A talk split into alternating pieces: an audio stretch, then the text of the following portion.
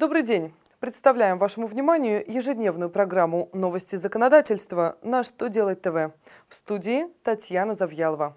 В этом выпуске вы узнаете, что такое УИН и где его можно получить, какой электронный сервис разработала Федеральная налоговая служба и как изменится перечень услуг и работ, оказываемых государственными и муниципальными учреждениями.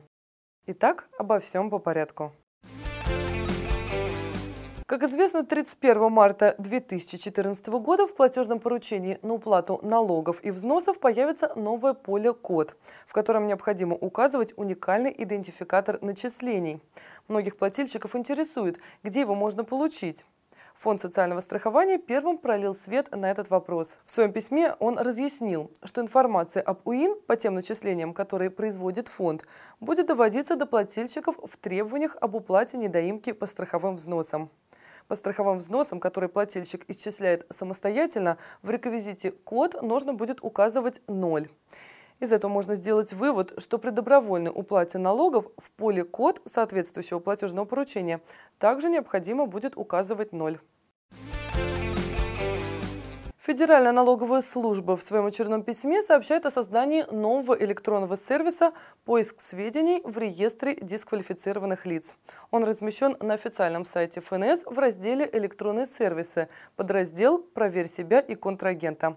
Сервис предоставляет любому заинтересованному лицу возможность просмотра сведений, содержащихся в реестре дисквалифицированных лиц, поиска такого лица по определенным реквизитам, а также получения информации из реестра в электронной форме.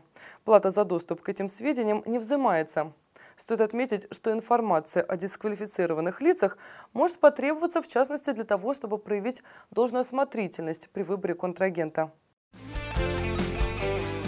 Дмитрий Медведев подписал постановление правительства России, утверждающее правила формирования и ведения базовых перечней услуг и работ, оказываемых государственными и муниципальными учреждениями в конкретных сферах деятельности.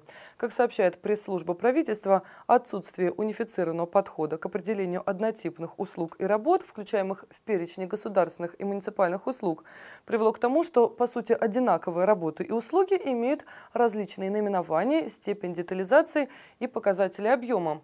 В конечном счете это не позволяет сравнивать их по стоимости, качеству и объему.